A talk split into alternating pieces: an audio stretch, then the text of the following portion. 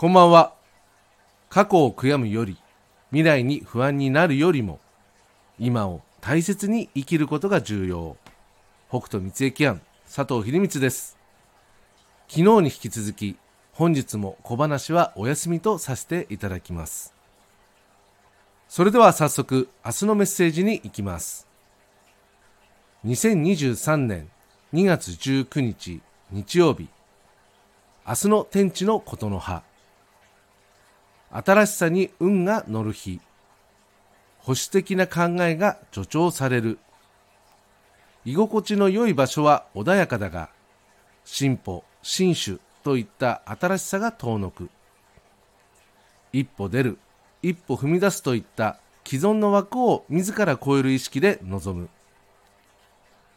こちらの補足ですが、安心安全な環境、慣れた場所、こと、そういうものから一歩踏み出し、新たな環境に身を置いてみることが良いように読み解けます。その行動は結果的に今を超える知識、経験を与え、現状という保守的なものから可能性という新しい要素を自らに施してくれるように見受けられます。枠を超えたくないという気持ちが生じるように読み解けますが、意識すれば枠を超える一歩を踏み出せる力につながります。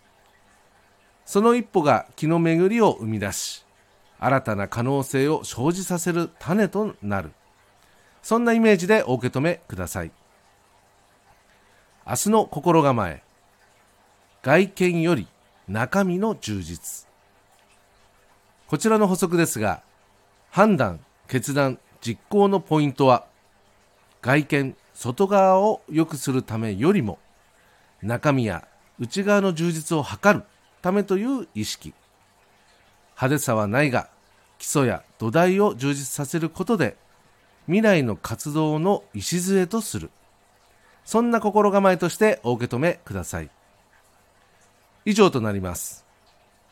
いつものように明日のメッセージは縛られるものではなく、気になった時に、判断に迷った時に活用する。そんな程度でご利用ください。それでは、自然の流れを大切に。何よりもありのままの自然体で素直に応じて過ごせますように。明日も心豊かにお過ごしください。北斗三重庵、佐藤秀光でした。ありがとうございました。